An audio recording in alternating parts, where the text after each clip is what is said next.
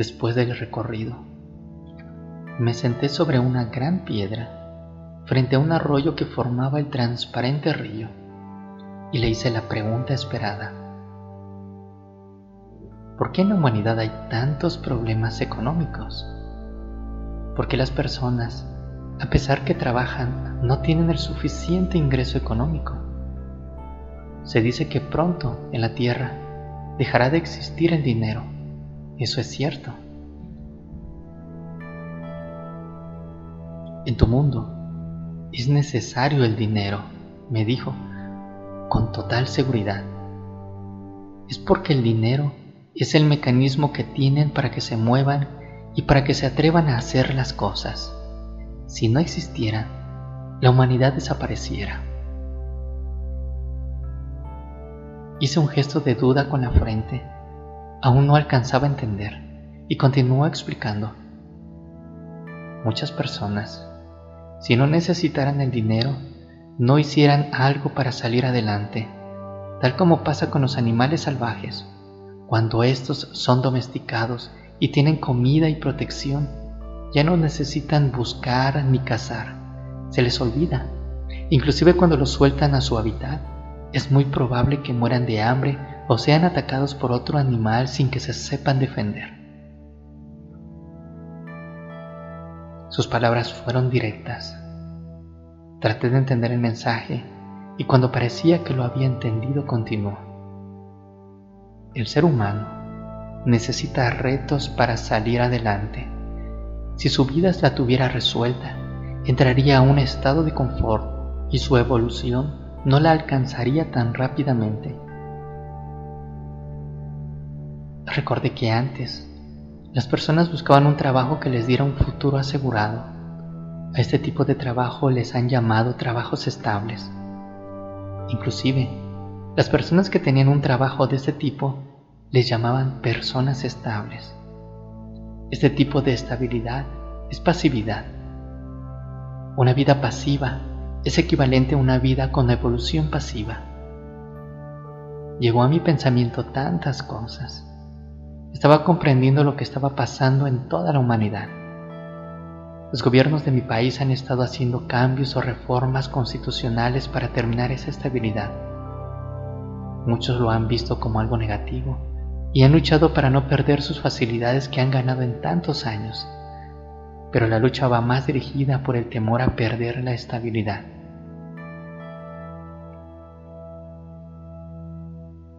Volté a ver a aquel hombre que me estaba haciendo entender tantas cosas. Él con su mirada brillante me confirmaba con su cabeza que mi conclusión estaba correcta. Con mis manos me apreté la cabeza él me leía el pensamiento. A veces me incomodaba, porque no podía tener un momento de intimidad personal. Por suerte, le estaba teniendo tanto respeto y comprensión que no me salió un mal pensamiento sobre él.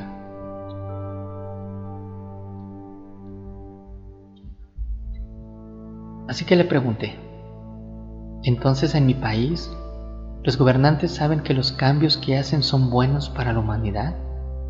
Sus pensamientos están alineados con la evolución y con el cambio de conciencia. Él me contestó, tus gobernantes están alineados por el deseo de poder. Coinciden con el plan infinito, pero no es a conciencia personal, sino a conciencia universal. Todo exceso produce conflictos. Y en este caso, los gobernantes están adecuando leyes para tener muchos más beneficios. Sin embargo, no se dan cuenta que ese exceso los acabará, porque la sociedad oprimida se cansa de la opresión y de ahí surge la búsqueda de su libertad. Su mensaje me dio cierta fe en mi país, estaba viendo tantos abusos de los gobernantes y de personas con poder económico y la sociedad estaba siendo muy maltratada. Sin embargo, grupos independientes estaban creando presión social para evitar esos abusos de poder. Entonces la transformación es inminente, le pregunté. Claro, contestó aquel hombre. pero continuó con un tono de voz para que pusiera mucha atención, como si me fuera a decir algo importante. Sin embargo, el cambio puede surgir rápido o lento. Todo dependerá de la unión que tengan como sociedad. Es común que los gobernantes tengan simpatizantes que provoquen riñas entre ellos para dividirlos, porque una sociedad dividida no tendrá fuerza para lograr sus propósitos. Al hombre se le notaba serenidad y mucha sabiduría, como si lo que me dijera ya lo hubiera vivido, como si recordara algo de su propia existencia. Cada que me decía algo, me hacía recordar algo que lo asociaba, y en esta ocasión recordaba mi país dividido por simpatizantes políticos.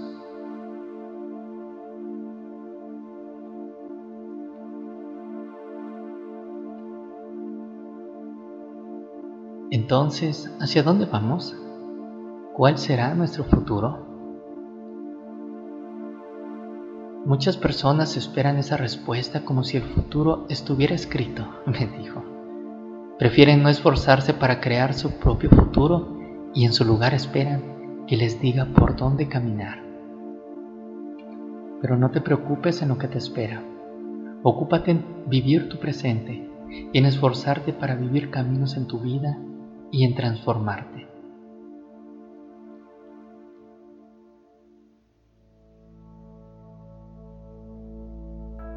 Estábamos sentados debajo de un gran árbol.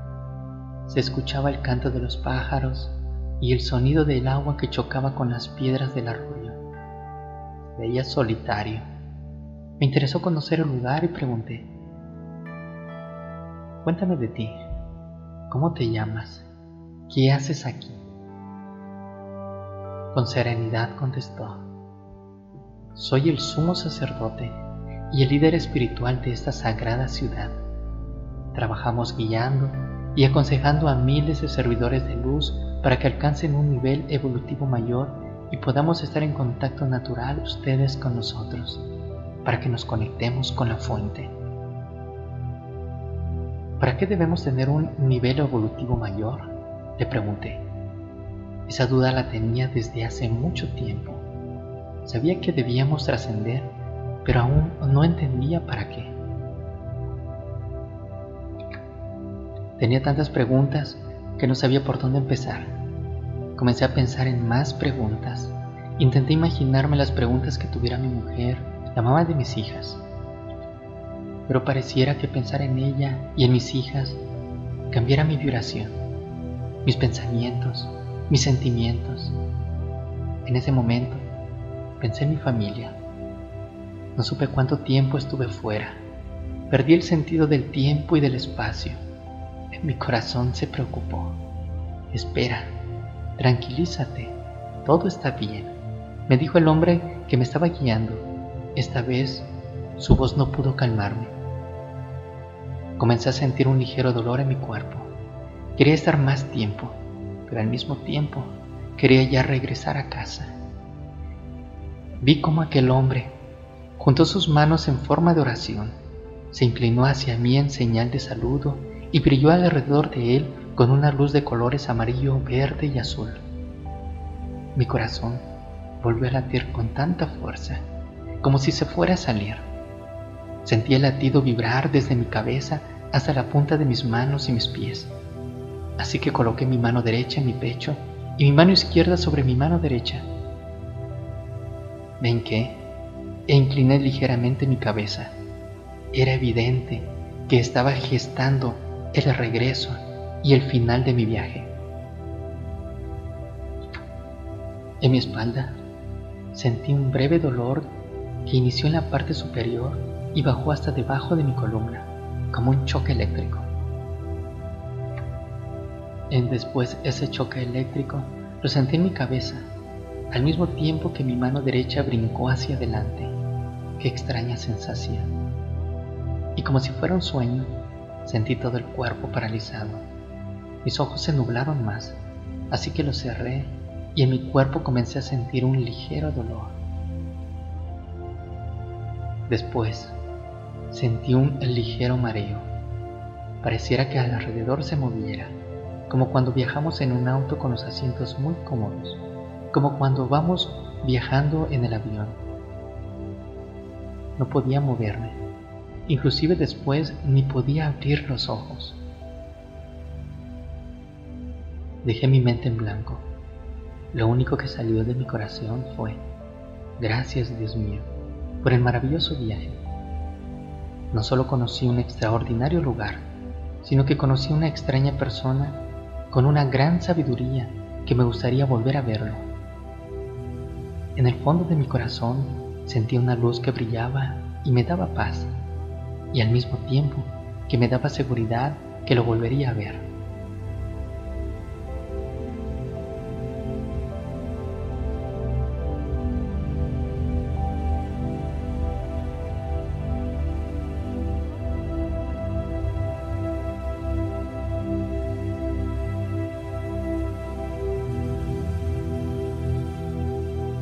Respiré profundamente y esperé regresar, tal como cuando tomamos el camión de regreso a casa.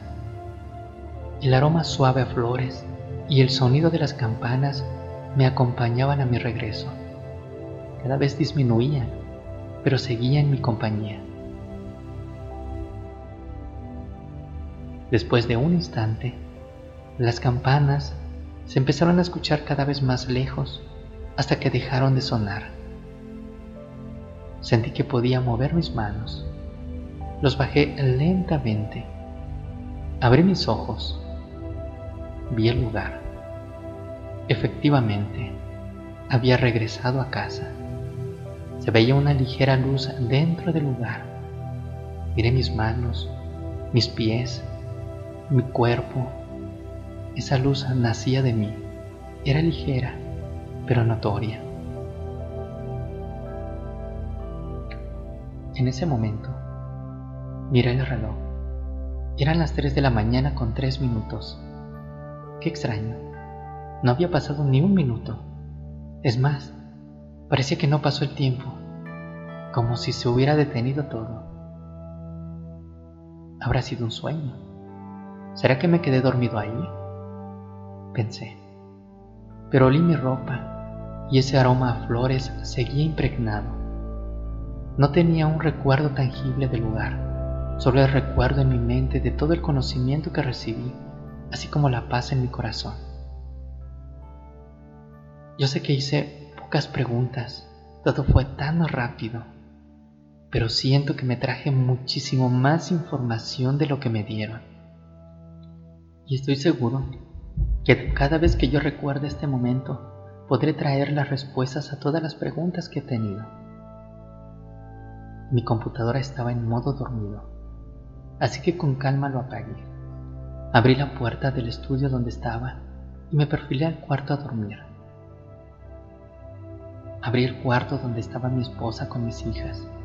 Las tres estaban bien dormidas, respirando a un mismo ritmo, como tres ángeles que descansan entre las nubes. Me fui a una orilla de la cama. No quise despertarlas pero no pude evitar que mi esposa se percatara de mi llegada. Solo me dijo, ¿percibes ese olor a flores? Y con una sonrisa le contesté, sí, lo percibo. Gracias. Vamos a dormir. En realidad yo estaba oliendo a flores, porque traje ese aroma del lugar de donde venía.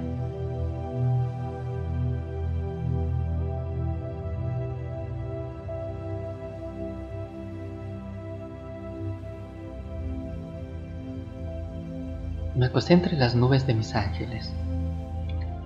Me tapé con una cobija blanca y cerré los ojos dispuesto a dormir. Me sentía en paz. Mis problemas ahí seguían. Sentía que no se iban a resolver, pero entendía que no tenía caso pensar en ellos. Tampoco sentía que de manera mágica iban a solucionarse. Simplemente sentía que ahí tenían que estar para que aprendiera a afrontarlos y para que viviera mi experiencia como ser humano.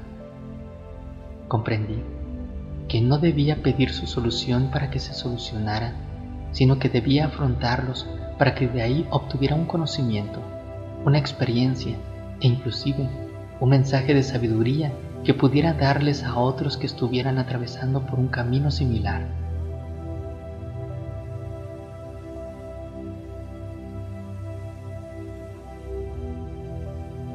El olor a flores que estaba impregnado en mi cuerpo no solo podía olerlo, también en mi imaginación podía verlas.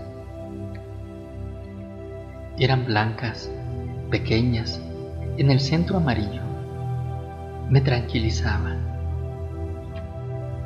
Sentía que la experiencia que acababa de vivir no solo me iba a cambiar a mí, sino también a toda la persona que lo escuchara. No sabía ni por qué, nunca lo supe, no lo sé todavía. Actualmente solo sé que no puedo resolver los problemas de los demás, pero sí puedo motivarlos a que se den cuenta que esos problemas los tienen para que aprendan una experiencia en ella. Sé que puedo motivarlos a resurgir su coraje y que salgan adelante. Siento comprensión en toda la humanidad. Una bella paz siento en todo mi cuerpo, en mi mente, en mi corazón, y me siento uno con todos y conmigo mismo.